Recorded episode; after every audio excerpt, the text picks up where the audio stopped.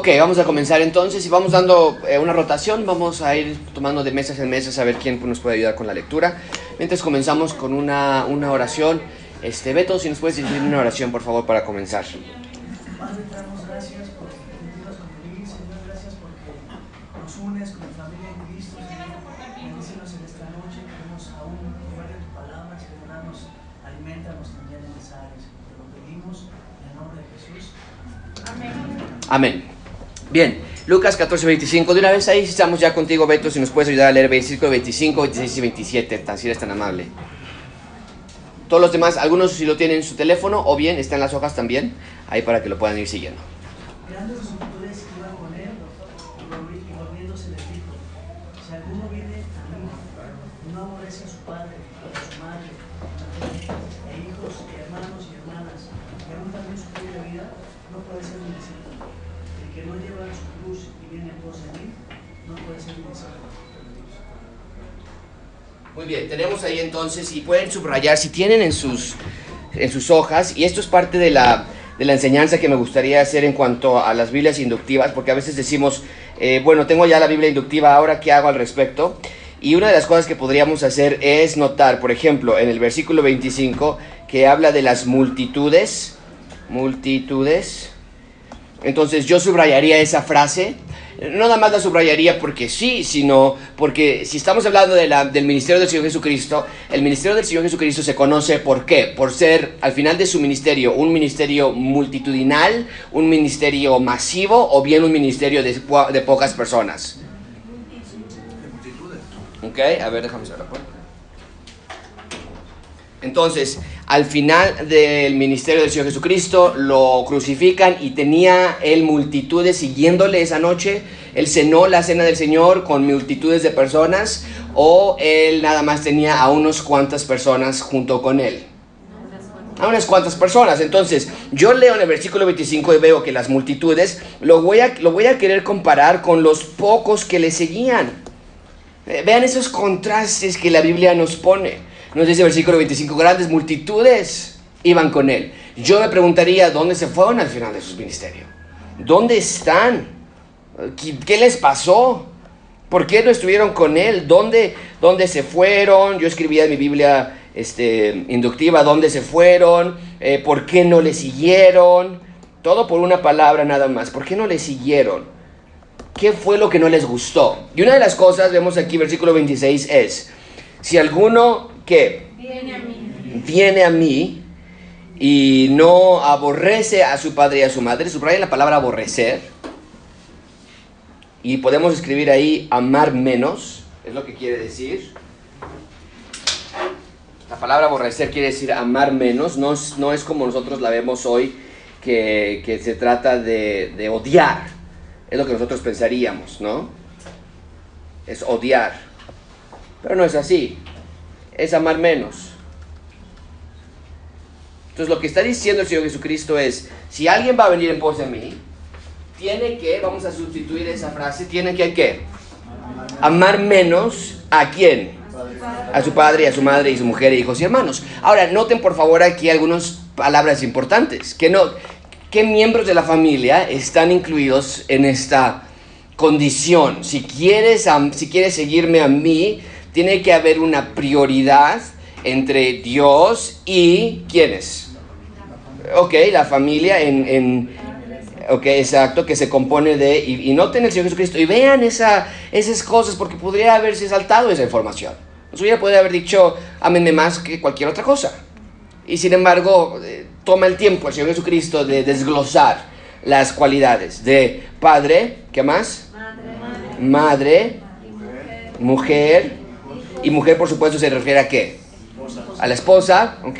Eh, padre, pa- madre, mujer, hijos, y vamos a cambiar, eh, en, en lugar de hermanos y hermanas, ¿cómo podríamos sustituir esa frase por alguna otra cosa?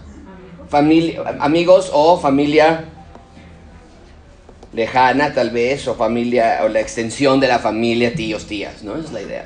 Entonces todo esto, si tuviera una Biblia inductiva, y se los, se los recomiendo de todo corazón, es lo que estamos haciendo, buscando qué es lo que está diciendo el Señor Jesucristo.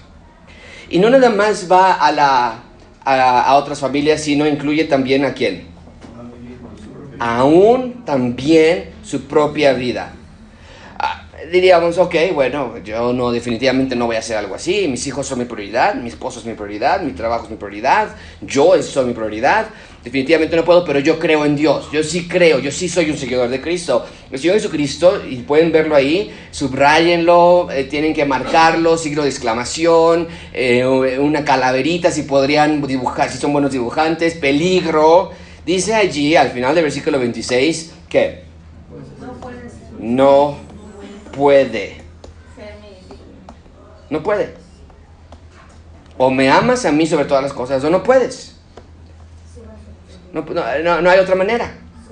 Ahora nosotros podríamos pensar, bueno, eh, está siendo alegórico, está siendo metafórico, está siendo simbólico. No, no, no. Es exactamente lo que quiere decir. Entonces, a esta clase le hemos llamado Cristo en el centro de la familia. Eh, pueden escribir al lado de eso, nuestras familias, nuestras vidas deben ser Cristo céntricas. Y es algo que vamos a estar trabajando durante el año 2019 en nuestra iglesia. En, sus hojas, de hecho, vamos a poner ahí, la familia necesita, tienen este, en sus hojas una línea, ah, letra A, la familia necesita unidad cristocéntrica. Unidad cristocéntrica.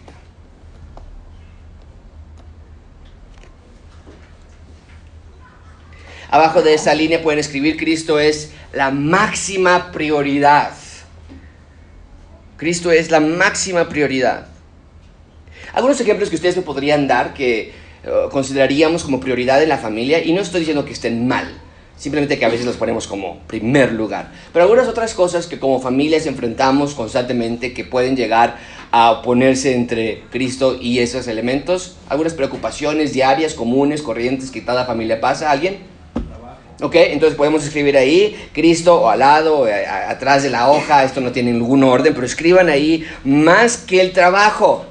Cristo es más que el trabajo. Ahora, en materia de práctica, eso es difícil de entender porque yo trabajo de, en mi caso, de seis y media a 7 de la mañana a 4 de la tarde. Mi prioridad es el trabajo. Pero, pero Cristo dice, yo soy tu centro. No hay otro más que yo. Otro, otro ejemplo que podríamos pensar de elementos que se opongan entre yo y Dios. ¿Quién más? Salud, ¿ok? Salud. Cristo es más que la salud. Cristo es más que las relaciones sociales, que dijo Miguel. Fiestas, ¿verdad? Dijiste. Fiestas. Fiestas, relaciones sociales. Ahora no pasen por algo, una de las cosas que más le roban el lugar a Dios en el caso de papá y mamá. Los hijos. Los hijos.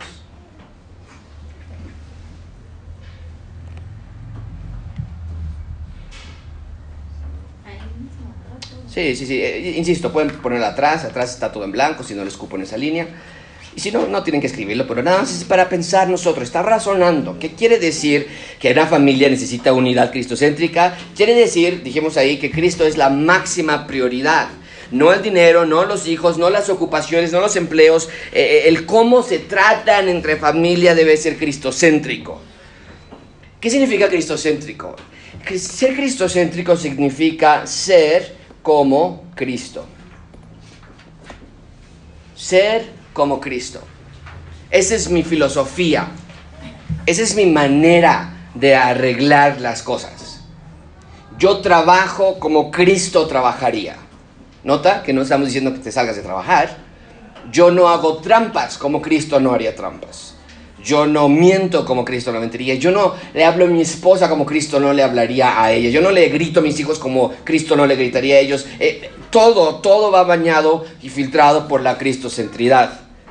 Escriban ahí en sus hojas, una de las cosas que más necesitamos en nuestras familias para tener eh, unidad cristocéntrica, estos son ejemplos prácticos, iglesia, y lo tienen ahí en una diagonal, abajito de Cristo es nuestra máxima prioridad, iglesia en casa, iglesia en casa. E- Es algo que yo trato de empujar constantemente. Ah, Déjame darte algunas cosas que iglesia en casa no es.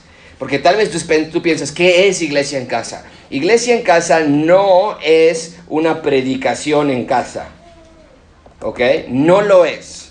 Tus hijos, tu esposa va a decir, Ay, no, otra vez aquí viene. Como no lo dejan hablar en la iglesia, va a venir a hablar aquí con nosotros. No es una predicación. Iglesia en casa no es, vamos a escribir aquí también, no es una exaltación a yo. ¿A qué me refiero con eso? No es el momento de decir a tu esposa, mira esposa, es que quiero mostrar que, tú me gritas y que tú eres desobediente y que tú eres... Eh, y yo no, yo trato de ser paciente. A veces bromeo con Beca y le digo, Beca, Dios me está, está obrando tanto en mi corazón porque me está ayudando a ser paciente con una persona como tú. Dios me está ayudando a saber cómo reaccionar ante algo que jamás pensaba que alguien me iba a hacer. Eh, eso no es el tiempo de iglesia en casa. No lo es. Iglesia en casa no es, ya no tengo espacio en la pantalla, pero iglesia en casa no es tiempo para regañar a tus hijos, no es tiempo para decir, este, nunca, nunca, cuando te enojes con tu esposa, nunca le digas, ¿sabes qué? Vamos a ver la Biblia. Ahorita, ahorita, déjame ver, ahorita me voy a acordar de un versículo. Este, los niños, oye, eh, vengan, ¿saben qué? Apáguenme esa televisión y ahorita nos ponemos a ver la, la, la Biblia, porque se ocupa como un castigo entonces, y es contraproducente. Lo estás haciendo en enojo, lo estás haciendo airado, no es eso. Iglesia en casa no es eso. Entonces déjame darte algunas cosas que sí es iglesia en casa. Iglesia en casa es el ejercicio mental de la meditación de la Biblia.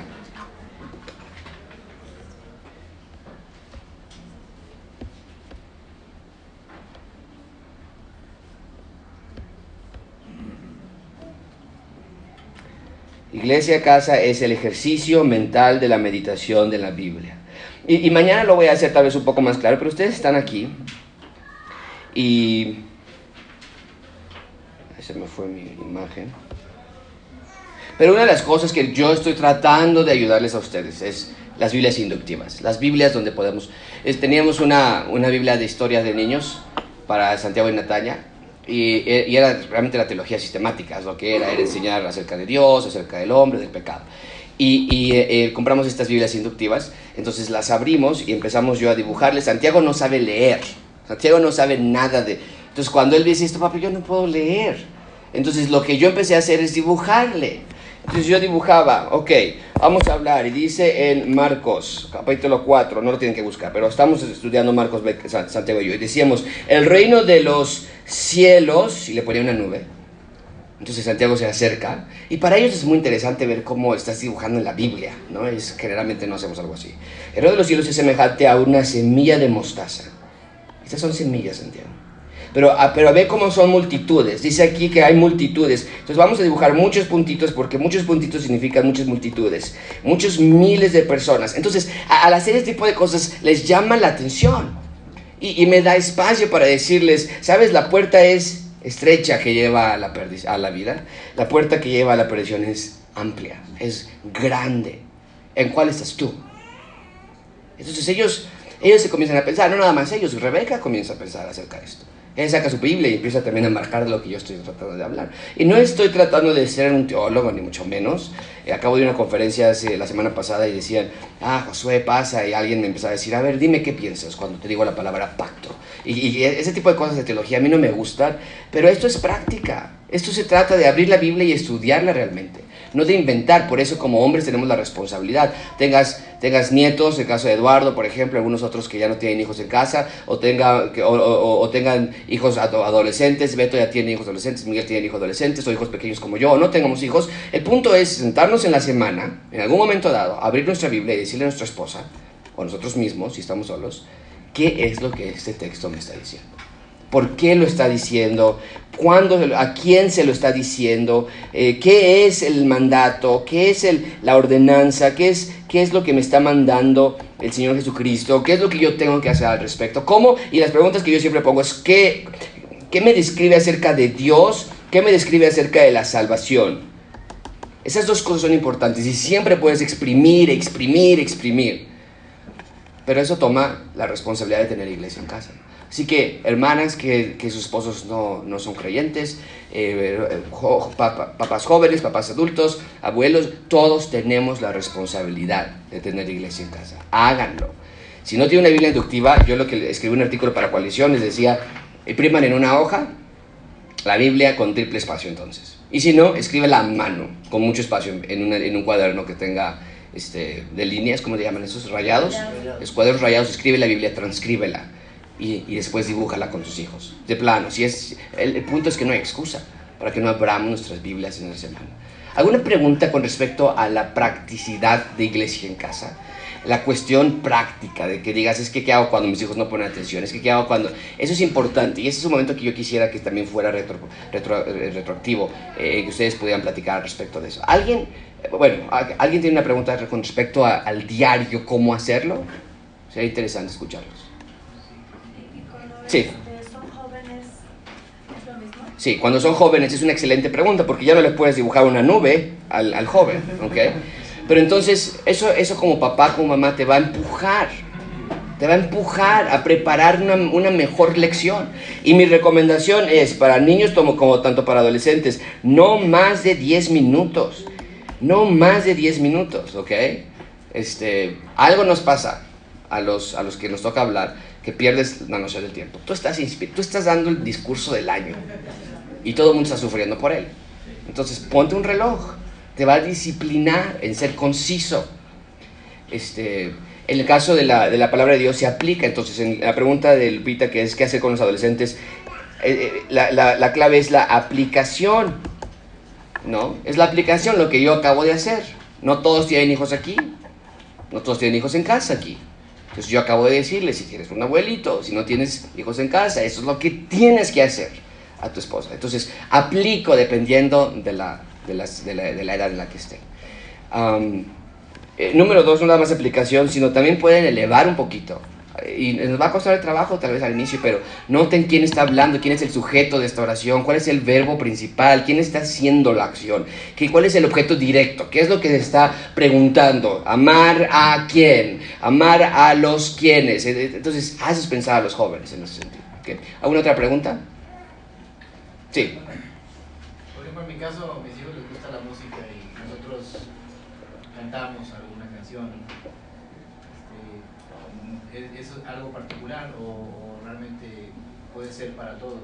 Y también yo he leído en algunos devocionales donde con los niños, por ejemplo, este, al último hay como un himno o como algo que exalta lo que aprendiste de una manera muy breve. De hecho, no tiene ni música. Tú puedes usar una música, una, inventar la, la melodía y, Ujú. y- y los niños, les- bueno, en mi caso mis hijos les agrada. ¿no? Exacto. Es nada más como un comentario, no sé si aplique, no sé si, si deba ser, yo lo hago porque lo considero que a mis hijos les, les, les gusta y, y creo que estimulo ese gusto este, usando esta herramienta que es la alabanza Ujú. para que ellos puedan de alguna manera comprender eh, y que quede más grabado en ellos lo que acabamos de ver. Exactamente. Sí, totalmente. Y ahorita vamos a hablar, justamente lo pusimos aquí en la lista que tienen en sus ojos, lo vamos a ver en un segundo, pero muy buen, muy buena noticia. ¿A- ¿Alguien más? Alguien que tenga iglesia en casa, me gustaría escuchar algo como de sus, de sus vivencias, cómo, cómo lo hacen, a qué hora lo hacen, eh, cuánto tiempo dura y demás. Eh, Sí, Eche.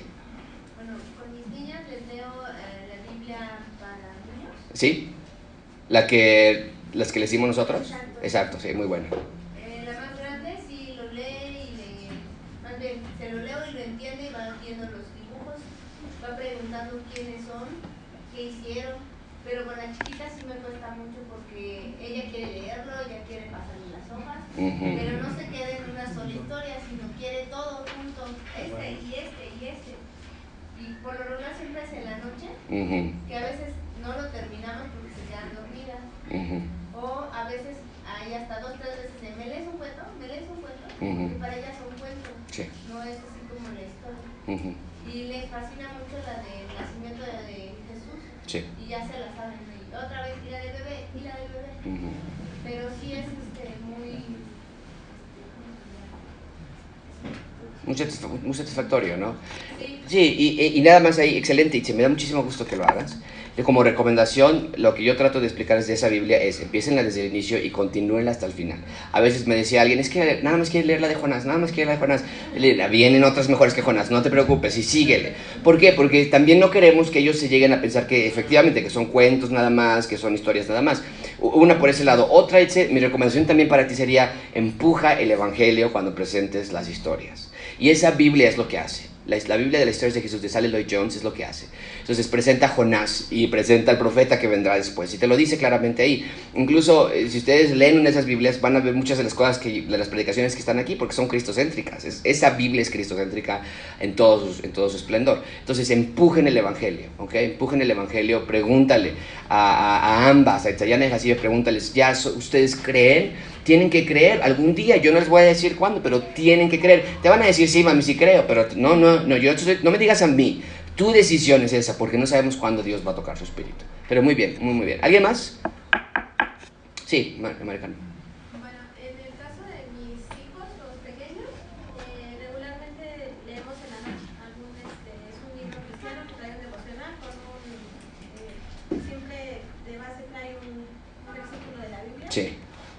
Y lo- se los leo y después este, ellos me, me dicen lo que entendieron y ponemos ejemplos en la vida práctica, ¿no? Y empiezan ellos a contar a lo mejor situaciones que les haya pasado, ¿no? Por ejemplo, si, si vimos de, de compartir, algún proverbio que hable de compartir, pues ya ellos empiezan a contar cosas.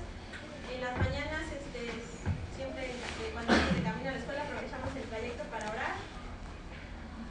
Y con mis hijas, las, las, las mayores, este, pues ya con ellas, este, cuando ellas me, me platican sus eh, experiencias o cosas que desde ya es que un compañero o mi compañera o pasó esto, pues siempre aplicamos la Biblia, ¿no? Ujú. Y lo mismo con los niños, ¿no? Cuando me dicen, mamá, es que un niño dijo una mentira. Ah, bueno, nosotros sabemos que mentir es malo porque dice la Biblia que, que Satanás es padre de mentir. Entonces, en ese tipo de situaciones siempre se trata de, eh, con la Biblia, decirles Sí. le agrada o no le agrada a Dios, ¿no? Ujú. No, excelente, excelente. Y, y, eh, un segundito, Erika, pero un- ahí nada más um, y hacer el énfasis. Escribir, eh, vuelvo a decir, este artículo cuando lo publique se los voy a mandar, o, o les puedo mandar la- el archivo de cualquier manera. Pero una de las cosas más importantes que yo creo es, una familia cristiana, tenemos que de alguna manera u otra interactuar con la Biblia. Y, todo empezó, y lo escribo en el artículo, porque Natalia me dijo, no me gusta leer la Biblia, no la entiendo. Bueno, la pobre niña apenas está aprendiendo a escribir, y leer. Y nosotros como papás diríamos, sí, sí, pues hija, está muy difícil este... eh, pero no, yo lo que está, tratamos de hacer, esto, es- esta cuestión de la Biblia inductiva lo- nació de eso. Yo, yo decía, es que debe haber alguna manera, si Dios no se equivocó. La Biblia no es para más niños de 15 años para arriba. Debe haber alguna manera de hacerla amena y que ellos la puedan entender. Y, eso estoy totalmente de acuerdo contigo, aplicar la Biblia es importantísimo. Eso, es- eso se llama tiempos de enseñanza. Lo aplicas a la práctica, nada más se queda ahí. Pero eh, siempre es excelente abrir nuestras Biblias y decir, ok, ¿qué dice Pablo a 2 Corintios 4:4 cuando dice que la, luz del Evangelio, el, el Dios de este siglo eh, cegó el entendimiento de los incrédulos para que no puedan verlo. ¿Qué entendemos de esto? Y empezar a dibujarle el sol y el esplendor y unos lentes y una venda y unos monitos y, ellos se mueren de la risa porque mis monos son todos horribles. No, les da, les da gracia, pero es una manera de explicarles a ellos. Y al final de cuentas Rebeca también termina entendiendo. Entonces les, les animo a que, a que hagan eso, lo que ya están haciendo, más la introducción de la Biblia a las familias, que, que lo estamos haciendo ya en parte, ¿no? Erika. No, sí, este, eso que comentaste ahorita, este, por ejemplo, yo tengo a mis hijos, mi hijo es adolescente, ¿no? y este, y pues ahora sí que está en, pues en un conflicto, ¿no? Sí. En- por la edad y por muchas situaciones. Pero este, efectivamente, yo trato de, no trato, la aplico más bien cuando tengo la oportunidad, que es diario, cuando voy por él al colegio. Entonces, cuando yo vengo platicando con él, que siempre le pregunto cómo le fue, precisamente es ahí donde, como dices tú, me vengo todo el camino hablando con él y este y sí, así como tú dices, introduzco parte, o sea, parte de lo que es y pregunto, o sea, que le doy el ejemplo de cómo Dios actúa en la vida, ¿no? De cada uno y cómo actúa en la vida de nosotros, ¿no? Entonces, como adolescente es no es fácil, es, es complicado, ¿no? porque pues ellos también se van formando ideas y efectivamente este lo que de hecho yo crecí pues en un ambiente diferente no De- yo no vengo de familia cristiana no pero este a nosotros antes, no nos, no, para nosotros, la Biblia, ahorita era lo que yo te iba a preguntar, no era para nosotros los niños o los jóvenes, ¿no? Eso todo era para los adultos. O sea, yo cuando era chica nunca leí la Biblia, ¿no? Entonces, eso es, es difícil para... Sí, totalmente. Y es lo que estamos tratando de romper con esto, ¿no? Que la Biblia no es nada más para el pastor, porque también ahora lo pasamos a nivel de nosotros y pensamos, la Biblia es que el pastor nos la explique. Pero tenemos el mismo Espíritu Santo que nos ilumina a todos. ¿ok? Ahora, nada más les voy a poner este ejemplo. No decir groserías. No robar. Otra cosa mala que sean que me, que me pueden decir. No mentir. ¿Qué más? No codiciar. No adulterar, en el caso de los esposos. Eh, quiero que vean esto. ¿Hay alguna otra religión que enseñe estas cosas? Aparte del cristianismo. La mayoría. Sí, todas. Entonces tenemos que buscar algo distinto en la Biblia que se diferencie de lo que muchos ya nos están diciendo. ¿Cuál es, la, ¿Cuál es la única diferencia para los que vienen en apologética, la del jueves? La única diferencia de cualquier otra religión es que Cristo. Ahí está la diferencia. Una vida cristocéntrica te va a llevar a no decir groserías, no robar, no mentir, no adulterar y todo eso. Pero puede ser una persona moral y no ser una persona cristocéntrica. Y eso es lo más lamentable. Porque el Señor Jesucristo nos dijo que cuando esas personas lleguen a su presencia les va a decir, apartados de mí, nunca, nunca los conocí. Entonces nosotros no queremos ser productores de personas, de familias morales y no cristocéntricas. Y una diferencia abismal entre una y la otra. Entonces trabaje en esa área. Bueno, seguimos rápidamente. Nos- me tuve ahí porque hablo mucho de iglesia en casa, más no, más no a veces hablamos de las, de las exactas cosas. Eh, en el caso de Rebeca y yo tratamos de, al inicio tocábamos, yo tocaba la guitarra, cantamos dos, tres cantos y, y leíamos una historia de la Biblia. Pero ahora estamos pasando como 15 minutos, tal vez a veces un poquitito más, en la Biblia inductiva, entonces ya no me da más tiempo de cantar música, ¿ok? Es mi caso particular, no es una manera que se tengan que hacer o no. Y, y Santiago generalmente nos abandona la clase a los 4 o 5 minutos de la lección y se va, se despide de nosotros y se pone a jugar. Está bien, no hay problema, su nivel ya llegó, no hay más. Natalia comienza a preguntar más, comienza a preguntar más. Y, y, y Rebeca, y Rebeca y yo nos quedamos ahí. Y no es que Santiago se va, se queda ahí, pero ya no está con nosotros. Su cuerpo está, su mente ya no está. Pero, pero eso es lo que nosotros hacemos. Entonces, en manera práctica, háganlo. Ahora, yo sé que hay algunos aquí que vamos a seguir diciendo, yo no, yo no hago eso. Este es el momento, hermanos. Este es el momento de que nos pongamos el énfasis cristocéntrico. Háganlo, háganlo. Un tiempo con...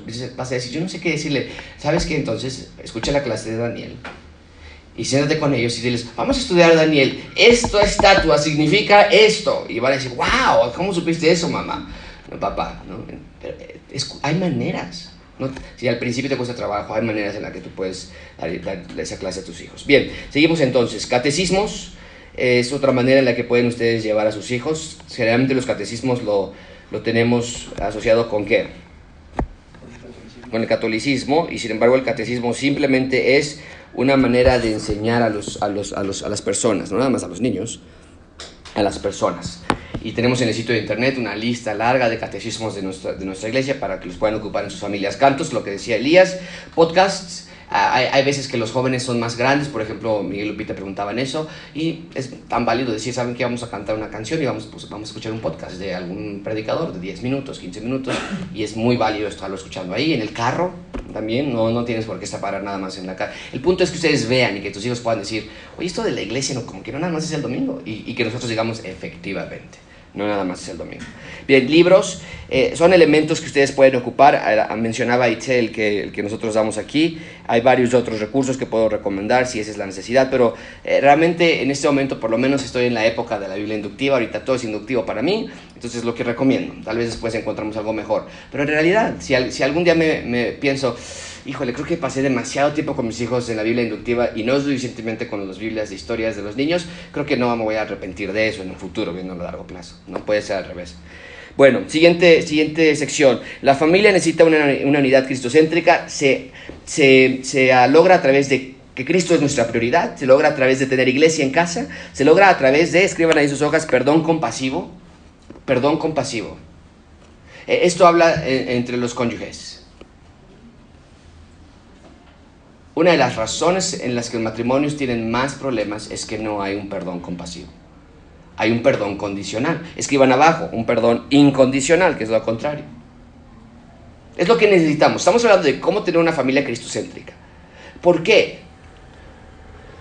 Porque la, y pueden escribir esto en sus hojas, la, la, el parámetro es yo perdono como quien me perdonó a mí. Cristo. Yo perdono como Cristo me perdonó a mí.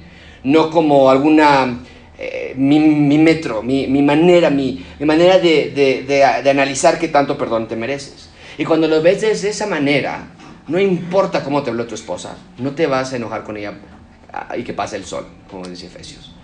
No va a haber rencor. Qué triste cuando los matrimonios hay rencor. De lo que me hiciste cinco años, llevamos tres años, este, voy a decir tonterías, ¿no? Pero llevamos tres años comiendo tacos al pastor todos los viernes, te odio, te odio. No, sé, no sé por qué alguien odiaría eso, pero eh, el, el punto, amigos, es, eh, sí existe. Y estoy ocupando cosas burdas, pero sí existe. Y, y el perdón compasivo va a limpiar, va a, a vaciar toda esa suciedad satánica que nosotros llegamos a tener en nuestras casas. Perdón incondicional, eso es importante. No estamos hablando de ser mediocres. Si tu esposo te pega y te pide perdón, no le vas ah, ok, ya, gracias, te perdono. No, obviamente no estamos hablando de ese tipo de, cosas, pero en realidad no es la normativa. La normativa es, no te perdono porque ya me la hiciste dos veces. Llegaste tarde dos veces y ya, ya, ¿qué te pasa? ¿No? Y comienza ese rencor de un perdón no compasivo. Bien, y finalmente ven en sus hojas balances cristocéntricos. Balances cristocéntricos. Tengan un balance que, gira alrededor del Evangelio. Esto se llama, eh, hubo una temporada en México, en Estados Unidos llegó muy fuerte en los años 40, en los, eh, perdón, en los años 50, 60, donde eran estándares a más no poder. O sea, casi casi querían formar sus colonias cristianas, música cristiana, este, películas cristianas, casi querían hasta cocinar comida cristiana nada más. Y, y, es un balance que nosotros decimos, no, tenemos libertad en Cristo para hacer ciertas cosas que, que, no ofendan a Dios, desde luego, pero hay una libertad. Y con nuestros hijos debe ser igual. A veces queremos tener a nuestros hijos tan apretados, queremos tener a nuestra esposa tan apretada. No, somet, sométete a mí, yo soy el líder de la casa, yo soy el líder de la casa. Y, y la Biblia nos dice, no, no, hay un balance cristocéntrico, donde Cristo no haría eso. Okay? Cristo no haría eso. Okay. ya, ya están acusándose uno al otro, ¿eh? Bueno, letra B, letra B. Ya te vimos. No voy a decir el nombre, Oscar. Ok, letra B. La familia necesita es expectativas cristocéntricas. Expectativas cristocéntricas. ¿A qué me refiero con eso, amigos? Hay personas, no estoy, no estoy seguro si aquí, pero por lo menos en nuestra iglesia, hay personas que están divorciadas. Hay personas que están separadas de sus esposos. Hay personas que tienen hijos rebeldes. Hay personas que tienen problemas financieros. Hay problemas, personas que tienen problemas de comunicación entre uno y el otro. Hay pro, per, per, parejas o problemas de intimidad, no nada más física, sino intimidad eh, eh, relacional con tu esposa y, o, o tu esposo. Y, y, y, lo que estamos diciendo aquí es que tu expectativa sea cristocéntrica también.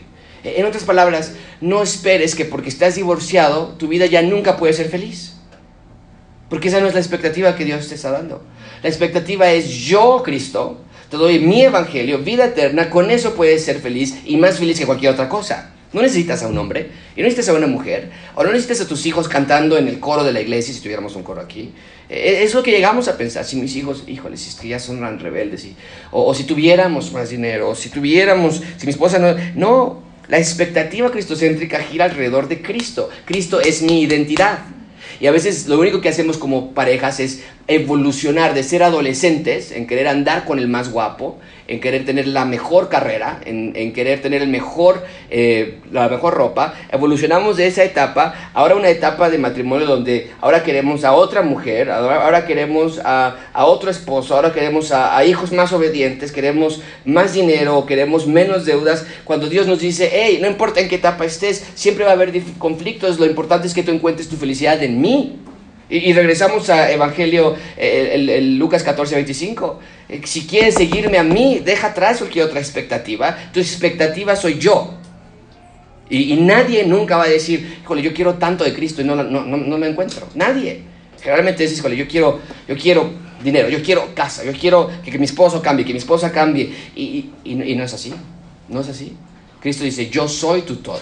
¿No es lo que dijo en Juan? Yo soy el camino, yo soy la verdad, yo soy la vida. ¿Qué, qué más aparte de eso hay? ¿no? Entonces trabaja en esa área, amigos, que sus expectativas sean eh, evang- del Evangelio. Entonces yo no tengo a la esposa más perfecta del mundo entero. ¿ok? Casi, casi a la más perfecta. Pero esa no es mi felicidad. Mi felicidad no es mi esposa. Hay personas que dicen, es que yo no sé qué pasaría si mi hijo se, le pasa algo. Yo me muero. Yo no sé qué pasaría si pierdo mi trabajo. No, nos morimos. Yo no sé qué pasaría si... mi- No, yo sí sé qué pasaría. Cristo está conmigo hasta el fin del mundo. Y ese es mi... De ahí me agarro yo. Es- y si te agarras de otra cosa, eh, vas a caer. Pero número dos, las finanzas y el matrimonio. Rápidamente, ya nos extendimos un poco, igual lo, lo tendremos que hacer un poco más rápido. Las finanzas y el matrimonio. Número, letra A. Eh, eh, bueno, el, el Lucas 16, 10. ¿Qué dice? Este, ¿Quién lo tiene a la mano? ¿Miguel? ¿Lo tienes a la mano? Miguel, sí. Rodríguez. El que es fiel en lo muy poco, también en lo que es fiel, en lo que es más fiel. Fiel, eh, perdón. Sí, sí, sí. Otra vez que está, le puse en, en 10. Hay que pasar unos lentes a Miguel, por favor. Sí.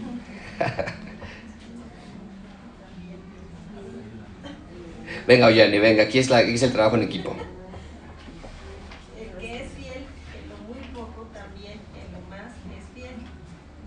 Y el que en lo muy poco es injusto también en lo más es injusto. Ya vamos a pensar, si tuviéramos más dinero, todo sería mejor. Dice Dios, no, si administras mal lo poco que tienes, cuando tengas mucho, lo vas a administrar igual de mal. Letra A, las finanzas deben ser cristocéntricas. Entonces, noten el tema, eh, mi, gastar, mi administrar el dinero debe ser de una manera que agrade a, Dios, que agrade al Evangelio, que, sea congruente con lo que yo creo de Cristo. Voy a gastar mi dinero como Cristo gastaría el dinero también. ¿Y cómo nos enseñó Cristo? El, Señor- en Filipenses nos dice que él siendo rico se hizo pobre. Todo, todo lo dejó para darnos vida y vida en abundancia. Entonces nosotros debemos decir, yo, si Dios me da, y, la oración, el pastor Kerry siempre nos dice, pidan a sus miembros que esa es oración, Señor, dame más para que pueda dar más. Esa es una oración cristocéntrica. Porque tú quieres dar más a la iglesia. Tú quieres dar más. Y cuando digo iglesia no digo a los, a los aquí, a las arcas de la iglesia, sino quieres dar más al evangelio. Y mañana les vamos a mostrar fotos de 122 personas en Guerrero que llegaron a la iglesia. Le digo a mi esposa, ya nos ganaron, en un solo domingo nos ganaron, lo que hicimos nosotros. en- ok. Pero es eso, y, y mi oración es, Señor, dame más, bendíceme más para que pueda dar más. Y Dios va siempre a suplir tus necesidades. No estamos diciendo que el 100% lo vas a dar, pero Dios va a dar al que administra bien, en lo poco y después en lo mucho. ¿ok? Número, letra B, la, la familia necesita disciplina fiscal.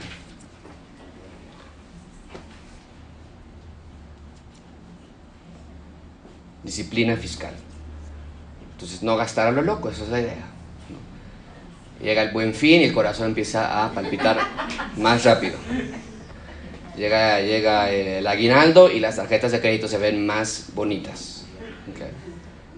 Entonces, cuidado, cuidado con eso, amigos. Eso es muy importante. ¿Por qué? Porque cuando dice el Señor Jesucristo en Lucas 10, en Lucas 14, el 16, 10, que eres injusto en lo poco, está hablando de una mala administración. Entonces, cuando tu sueldo te llega de, no sé, 7 mil pesos mensuales o 7 mil pesos quincenales, lo que sea, y, y, tú ya debes en pagos 10 mil, o sea, más de lo que estás generando, eso es una administración injusta, una administración equívoca, errónea. Letra C, la familia necesita ahorros. La familia necesita ahorros.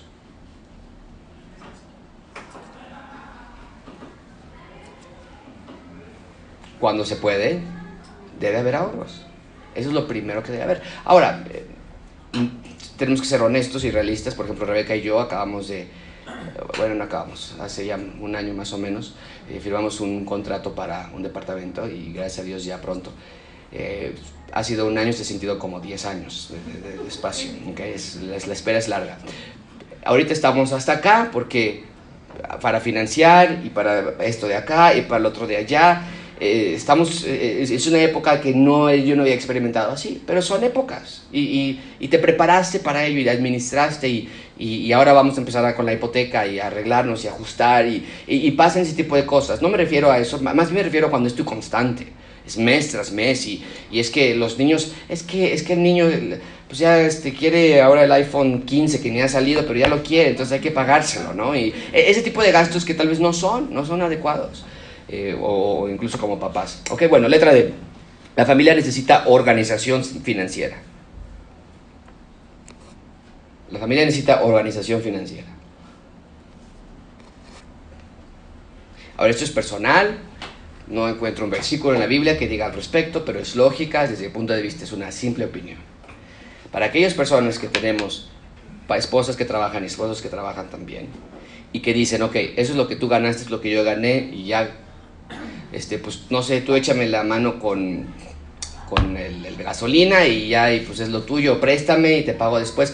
E, eso no, a la larga, no es, no es saludable, no lo es, porque comienza a haber una rivalidad entre los gastos.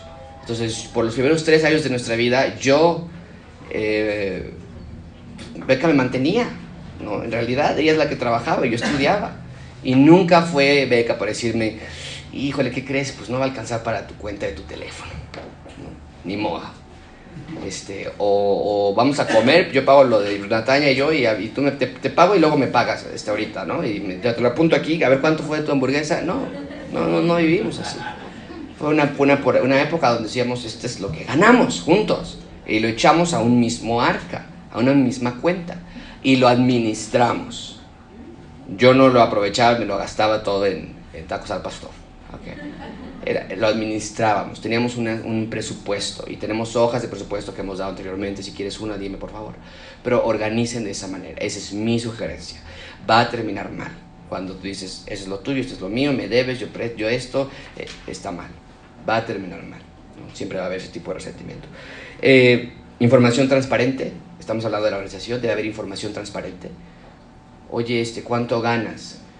Eh, ah, híjole, es que no sé, eh, mira, no, debe haber transparencia, debe haber transparencia. En México tal vez se ha visto, se ha mucho esa parte del machismo, ¿no? Y a mí no me preguntes, yo te, aquí te dejo tu quincena y tu, mandado y ya no me digas nada. Y no, no está bien, no está bien. Eh, es una hoja, esto es lo que gané, aquí se está dividiendo todo lo que están los gastos y ahí estamos. Esa es la idea. ¿okay? consejo de ambos para tomar decisiones, eso es muy importante. Cuando yo quiero comprar un iPad, que mi debilidad son las cosas electrónicas, cuando quiero comprar un nuevo teléfono, cuando quiero comprar una nueva computadora y sé que no tenemos, ya sé con quién acudir para pedir consejo, con mi esposa. Porque va a decir inmediatamente, clarísimamente, para que no me quepe duda, no, no la necesitas. ¿Ya? pero ¿qué pasa si yo pienso, no le voy a decir a ella? No, no le voy a decir, voy a pagar con esta que, se va a dar cuenta porque es una aguafiestas y, y la pago yo por mi lado y ya. Y oye, ¿qué iPad qué? No, ya, ya tú no te preocupes. No, no, no. ¿Por qué? Y ahora vamos a la teología. A la teología detrás de esto es algo muy sencillo. Génesis 2.24 no dijo, y ahora serán dos carnes diferentes. Dos cuentas diferentes, dos decisiones diferentes, dos mentes diferentes. No, el Señor dice, van a ser una sola carne. Una mente una cuenta, y, de ahí nosotros tomamos esa ideología. No lo estamos inventando de la nada. Que el Señor Jesucristo habló de unidad. En Mateo 19 vuelve a, confirmar el Señor Jesucristo. Entonces, trabajen en esa área. Administren sus finanzas de una manera que sea transparente, bíblica. No menosprecies a tu esposa. Hablé, de los que, las esposas que, no que trabajan, pero hay esposas que no, que no trabajan. Y a veces como esposos llegamos a, batallar en esa área. Y yo sin querer, yo no me acuerdo si les comentaba a ustedes, pero todo lo que pagamos con tarjetas, tengamos puntos y yo nunca ando con efectivo. Si me pides ahorita efectivo, yo te, daré un dólar que tengo ahí guardado y no nada más. Ya no tengo nada de efectivo nunca. Y, y, hacía lo mismo con Rebeca. Y de pronto ella me decía, es que yo no tengo dinero para ni comprar un refresco en la calle. ¡Wow! Y, claro que sí, tienes toda la razón. Y eso no, eso no está bien, no está bien. Entonces, ese tipo de cosas para las mamás, las esposas que no, que no trabajan, esposos, por favor, hagan, sean generosos y, y, y, dividan el dinero de una manera sabia. Y finalmente, letra eh, número 3, cómo compartir el Evangelio en familia. los que tienen eh, sus hijos, los que tienen a su esposa, nada más. Eso es lo que es importante. Número uno, el evangelismo es la familia máxima, perdón, el evangelismo en la familia es la máxima prioridad. Va a decirme, a ver, José, pero pues, mi esposa ya salva. O José, mis hijos ya son salvos. Mi esposo es el pastor. ¿Qué te refieres con el, el evangelio? ¿Por qué? Porque, ¿qué es el evangelio, hermanos? ¿Qué es el Evangelio? Si alguien te preguntara qué es el Evangelio, ¿qué les dirías? Sin una larga, larga explicación. ¿Qué les dirías? Unas buenas nuevas. ¿Hay otra palabra todavía más que se refiere a eso? Salvación, vida eterna. Están acercándose. ¿Alguien más? Perdón de pecados. El Evangelio es el perdón de pecados. Y todo estaba en lo correcto te da vida nueva, te da salvación, te da, ¿no? pero es perdón de pecados. Entonces, cuando yo digo que el evangelismo, el evangelismo es la máxima prioridad en la familia, es porque es el perdón de pecados continuo dentro de la familia. Tu esposa te contestó mal, perdona sus pecados, como Cristo te perdonó los tuyos. Tus hijos están de rebeldes, perdona sus pecados, como Cristo tu, esposo no está proveyendo, tu esposa no está proveyendo, tu esposo está gastalón, tu esposa está gastalona, este, está en un periodo, perdona sus pecados como Cristo perdonó los tuyos. Ese es el evangelio dentro de la familia, es lo más básico. Y sin embargo decimos, yo me voy a ir al cielo porque Cristo me perdonó mis pecados, pero no, me, quiero ver a esa mujer ya porque me trae hasta acá. No, ya no aguanto a los niños porque me traen hasta acá. Pero yo me voy a ir al cielo cuando muera. Es una contradicción. Nosotros diríamos en la lógica sea una falacia.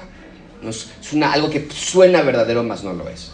¿Okay? Entonces, el evangelismo es la máxima prioridad. Eh, ¿Y cómo explicarlo? Ahí les doy una pequeña, pequeña guía. Explícales a tus hijos, explícale a tu esposa constantemente. Tú eres así, esposa, porque eres una humana depravada. Y la esposa te va a decir, y tú también.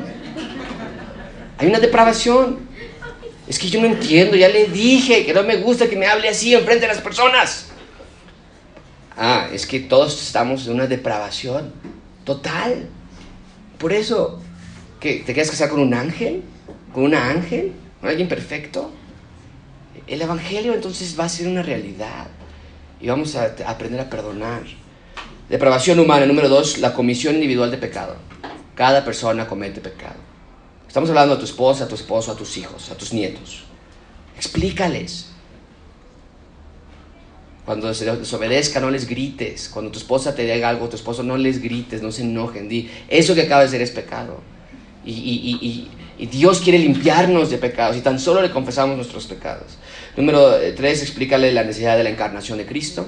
Tenía que ser un Dios. ¿Por qué? Porque solamente hay una persona perfecta, es Dios. Pero tenía que ser un ser humano porque nada más un ser humano podía morir por nosotros, no un perro, no un ángel. Dios no puede morir, es espíritu. Tenía que tener forma de hombre y al mismo tiempo tenía que ser perfecto. Por eso tenía que ser Cristo.